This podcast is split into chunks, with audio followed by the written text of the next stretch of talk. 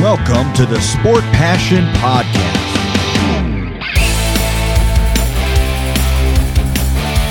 And here is your host, Lars Marendorf.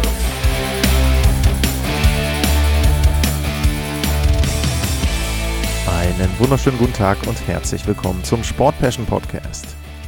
Auch in dieser Folge gibt es wieder eine Vorschau auf die NHL Playoffs 2022. Es geht um die Serie zwischen den New York Rangers und den Pittsburgh Penguins. Und diese Serie ist die erste, die nicht am Montag, den 2.5. beginnt, sondern dann in der Nacht von Dienstag, 3.5. auf den 4.5. mitteleuropäischer Zeit. Und da geht es eben um die Rangers und um die Pittsburgh Penguins. Wie verlief die reguläre Saison? Die Rangers sind auf Platz 2 gelandet in der Metropolitan Division. 52, 24 und 6 ist die Bilanz. Haben es dann am Ende knapp verpasst, diese Division zu gewinnen. Die Penguins hatten eine Bilanz von 46, 25 und 11. Das sind 103 Punkte, sieben weniger als die New York Rangers. Das war Platz 3 in der Metropolitan Division, also ein Division-internes Duell in dieser Folge, was ich bespreche. Wenn man sich das Ganze anguckt, auch bemerkenswert übrigens, äh, dass alle Eastern Conference Teams 100 oder mehr Punkte hatten. Und bei den Penguins war es so zum Schluss, war nicht ganz klar, wenn sie auf dem Wildcard-Platz landen oder schaffen sie es doch noch dann, sich Platz 3 zu sichern. Das ist gelungen und dementsprechend gibt es jetzt diese Serie. Von den vier Vergleichen, die es gab in der regulären Saison, haben die New York Rangers drei für sich entschieden. Dabei war es so, dass sie die ersten oder zwei deutlich gewonnen haben, 5-1, 3-0. Ein Spiel knapp mit 3-2. Und das andere Spiel ging mit 1 zu 0 an die Pittsburgh Penguins.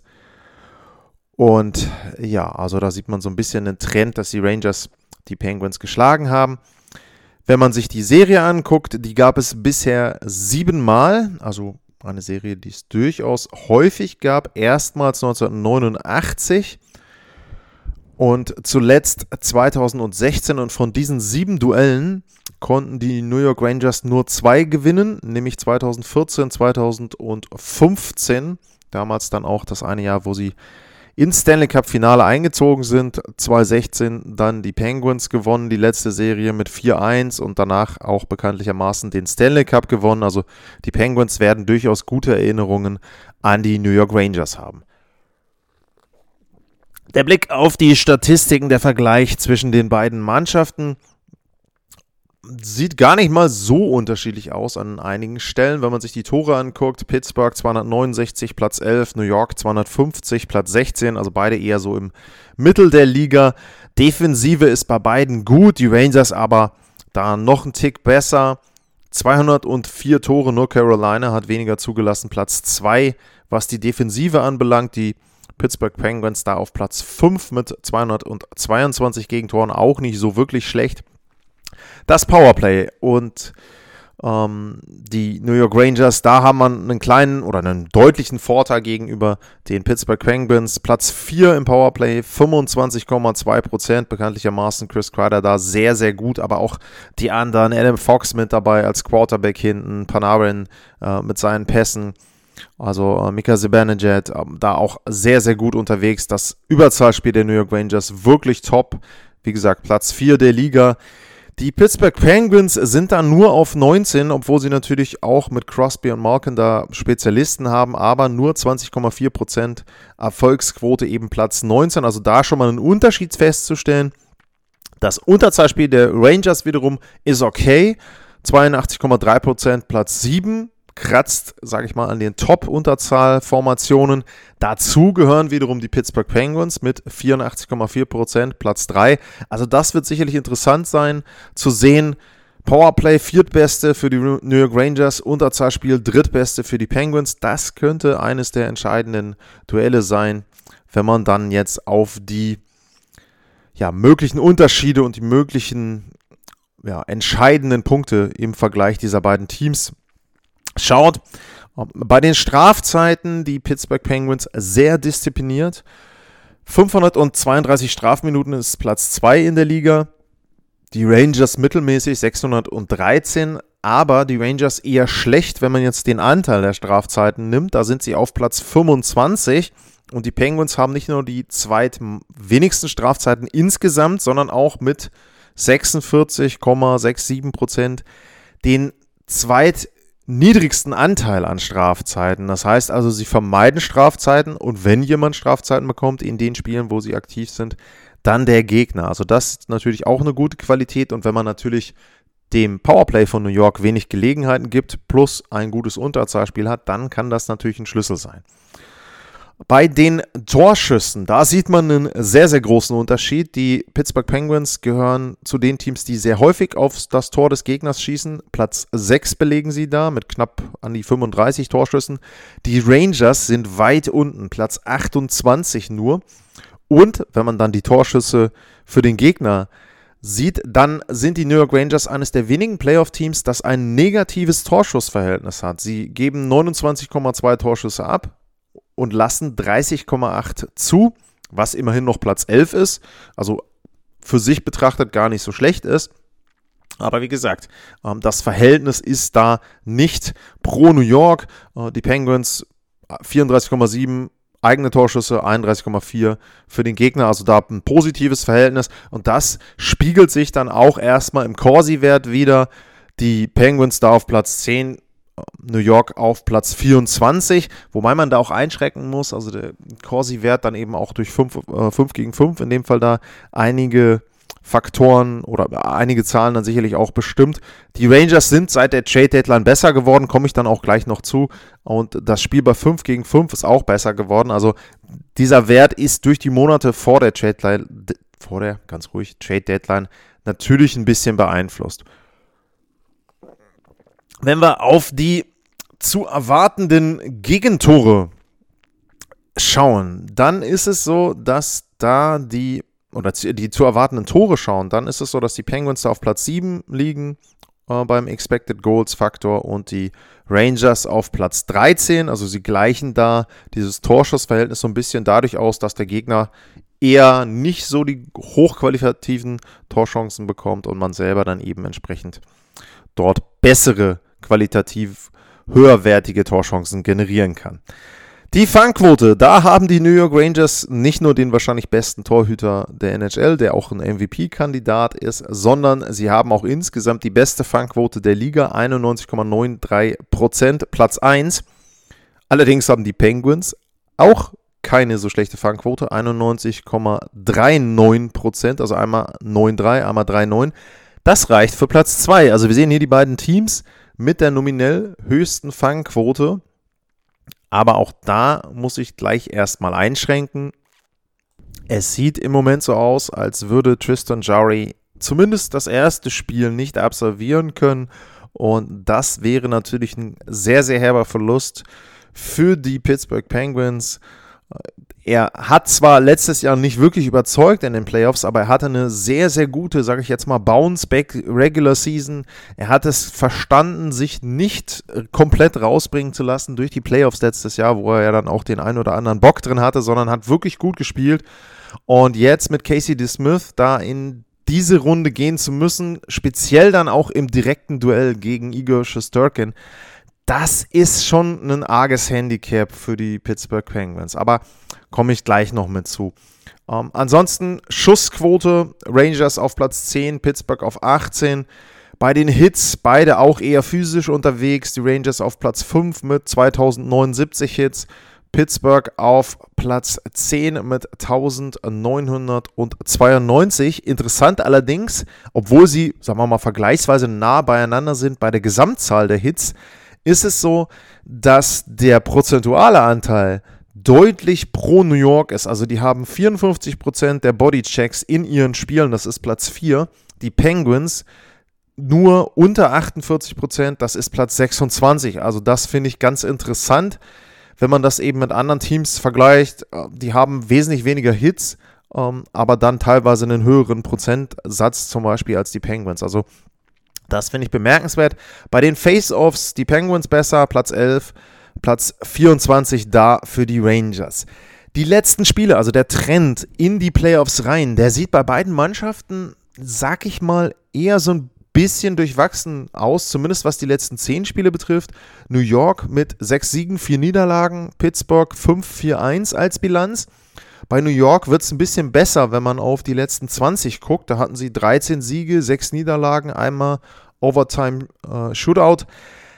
Aber bei den Penguins ist es da gerade mal 50-50 Hockey. Also neun Siege, neun Niederlagen.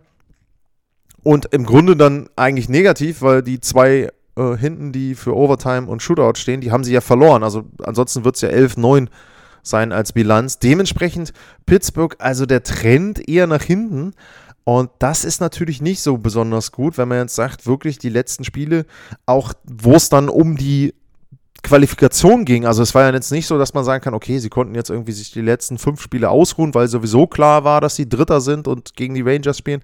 Nee, nee, ähm, die mussten im Grunde dafür kämpfen und da äh, die Capitals nachher am Ende auch so schlecht gespielt haben, hat Pittsburgh dann Platz 3 retten können. Aber es war jetzt nicht so, dass sie da irgendwie mit ähm, großem Enthusiasmus oder mit großem Erfolg diese letzten Spiele äh, bestritten haben. Also das könnte durchaus auch ein Punkt sein, der dann eher gegen die Pittsburgh Penguins spricht.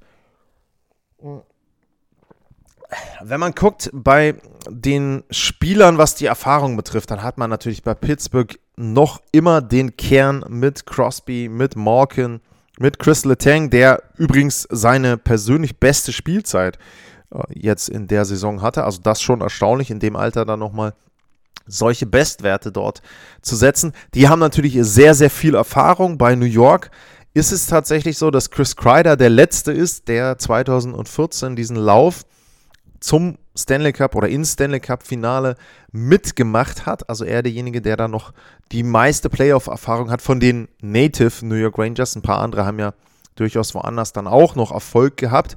Und ähm, wenn man dann auf die ja, individuellen Spieler geht, wenn man dann darauf schaut, welche Zahlen und welche Leistungen haben die Spieler denn gebracht in dieser Saison, dann sticht da natürlich Chris Kreider raus. Also gar keine Frage. Der hat eine überragende persönliche Saison gespielt mit seinen 52 Toren. Ich habe es ja auch schon des Öfteren mal erwähnt.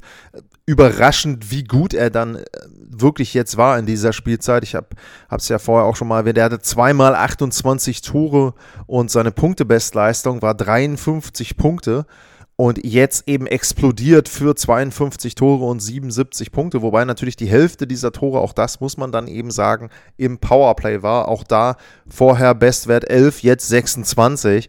Also er ist da sehr, sehr weit nach vorne gekommen. Aber das ist natürlich auch so ein bisschen ein Risiko jetzt für die New York Rangers. Man kann wahrscheinlich davon ausgehen, dass es weniger Strafen gibt in den Playoffs. Und wenn du dann eben weniger Strafen hast, dann kommt Kreider vielleicht auch nicht in diesen Fluss rein und hat diese Selbstverständlichkeit, die er wirklich zwischendurch dann, oder eigentlich, wenn man es genau nimmt, die ganze Saison hatte im Powerplay, wie er seine Tore da gemacht hat. Also das könnte dann so ein bisschen fehlen.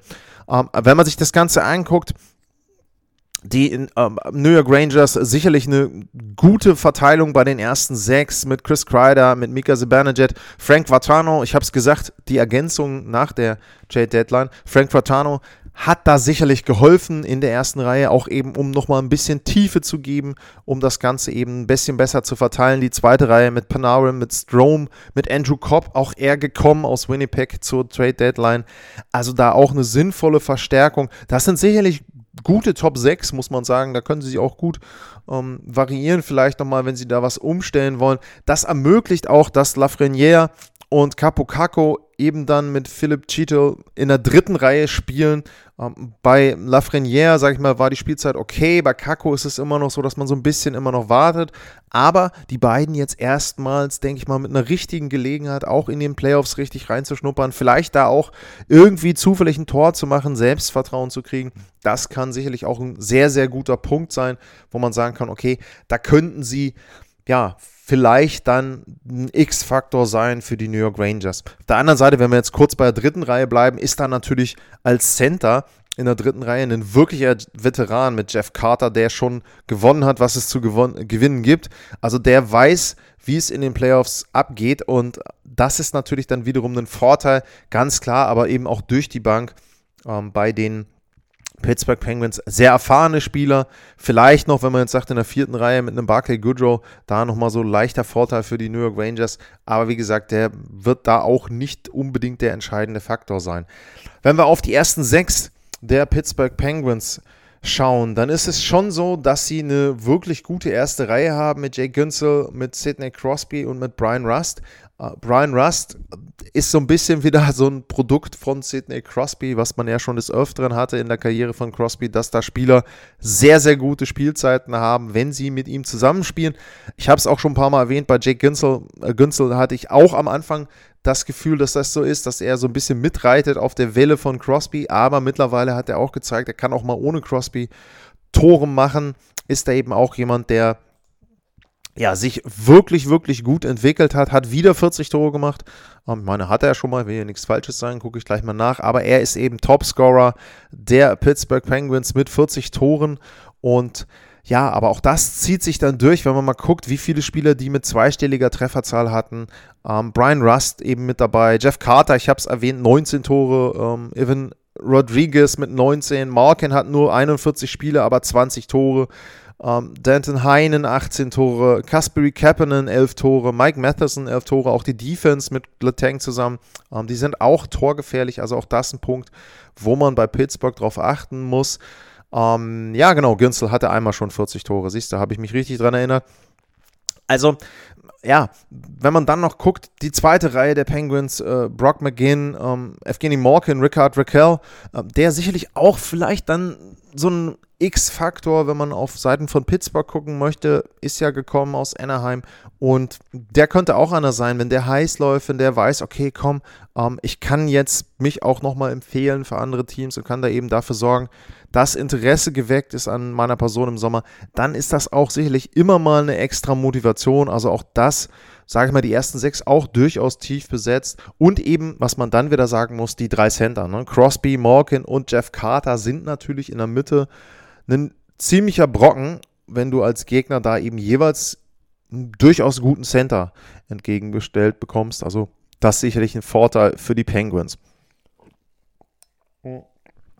Was die Verteidigung betrifft, New York natürlich mit Adam Fox ein absolut überragender Mann. Ich habe es schon gesagt, vor allem auch im Powerplay kann er da gut Offensive generieren. Das zweite Verteidigungspaar mit Keandre Miller und Jacob Truber sicherlich, glaube ich, auch im Verlaufe der Saison besser geworden äh, mit Truber.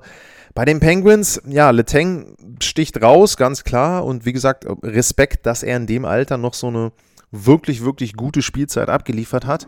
Äh, Brian Dumoulin da als Ergänzung ist, glaube ich, ähm, auch okay. Und die anderen sind eine, sage ich mal, gut besetzte Verteidigung.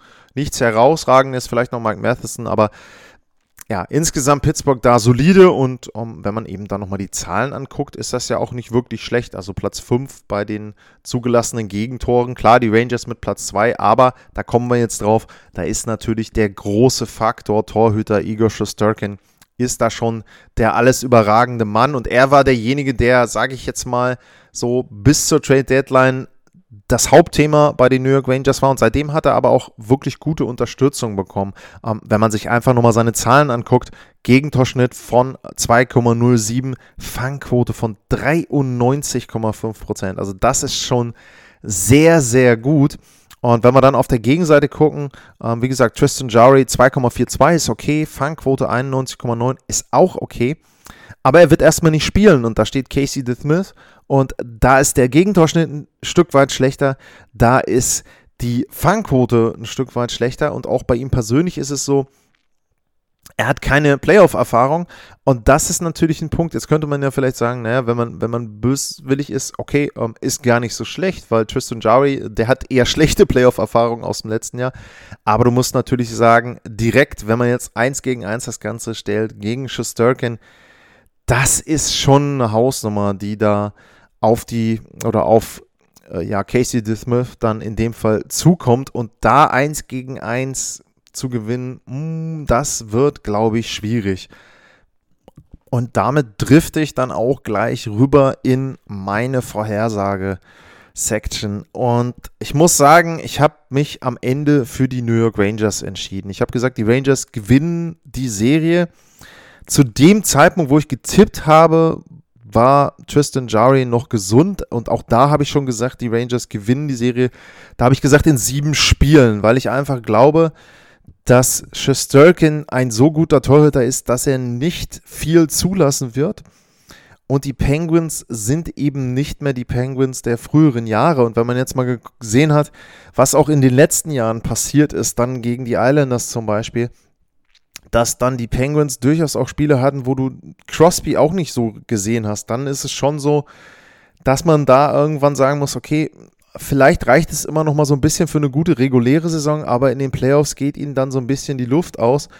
Und ähm, ja, das passiert ja zum Beispiel den Capitals auch so ein bisschen jedes Jahr. Und man wartet ja bei beiden Teams, Penguins, Capitals, bei den beiden Erzrivalen dann drauf, dass sie irgendwann mal so einen richtigen Leistungsabfall haben. In der regulären Saison, wie gesagt, da haben sie es noch sehr, sehr gut geschafft. Also um, da auch Kudos an Mike Sullivan, sich da noch konkurrenzfähig zu halten. Aber vielleicht ist auch dieser Trend der letzten 20 Spiele mit der ausgeglichenen, schrägstrich leicht negativen Bilanz so ein Indikator dafür, dass ihnen auch jetzt wieder so ein bisschen die Energie ausgeht. Ähm, es wird sicherlich interessant sein zu sehen, wie die Rangers ohne viel Playoff-Erfahrung jetzt agieren werden, aber sie haben mit Gerard Gallant auch einen Coach, der war auch vor kurzem in einem Stanley Cup-Finale, hat das zwar nicht für sich entscheiden können, aber er hat da auch eine Truppe gehabt, die jetzt nicht Top-Favorit war, überhaupt nicht die Vegas Golden Knights, sondern eben auch eine Mannschaft war, die einen sehr, sehr guten Torhüter hatte mit Flurry damals. Und vielleicht ist das so eine ähnliche Situation, dass man jetzt übers Kollektiv kommt, dass man eben sagt, okay, wir wissen, wir haben unseren Torhüter, wir haben einen sehr, sehr guten Verteidiger, wir haben Spieler, die vorne treffen können, wir haben einen ausgeglichenen Schatz an Stürmern für die ersten beiden Reihen, wir haben junge Nachwuchsspieler in der dritten Reihe, wir haben auch unbequeme Spieler, wir haben auch Spieler, die durchaus mal physisch dort eingreifen können. Auch etwas, was man ja den Rangers in den letzten Jahren so ein bisschen vorgeworfen hat, was sie ja im letzten Sommer, aber ich finde halt jetzt auch vor allem zur Trade Deadline adressiert haben. Und deshalb glaube ich, dass die Rangers ein Stück weit besser sind als die Pittsburgh Penguins. Sie haben dazu noch den Heimvorteil mit dem letzten Wechsel. Und ich glaube ganz einfach, es wird so sein, wir werden wahrscheinlich jetzt den letzten Versuch dieser drei, Chris Letang, Sidney Crosby und Evgeny Malkin sehen, den Stanley Cup zu gewinnen. Und ich glaube, der wird relativ schnell vorbei sein. Sieben Spiele immerhin. Aber ansonsten denke ich, dass sich die New York Rangers da durchsetzen werden. Das war die Vorschau auf die erste Serie, die am Dienstag beginnt. Die anderen drei Serien kommen dann noch. Also auch da gibt es jeweils eine Vorschau. Wie immer gilt, wenn ihr Fragen habt, wenn ihr Kommentare habt, Anmerkungen dazu, gerne bei lars-mar auf Twitter melden oder info at sportpassion.de. Ansonsten wie immer, abonniert den Podcast, liked ihn, wo immer ihr ihn hört, wenn er euch gefällt. Und ja, für heute, für jetzt, für die Sendung bedanke ich mich für die Aufmerksamkeit. Bleibt gesund, bis zum nächsten Mal. Tschüss.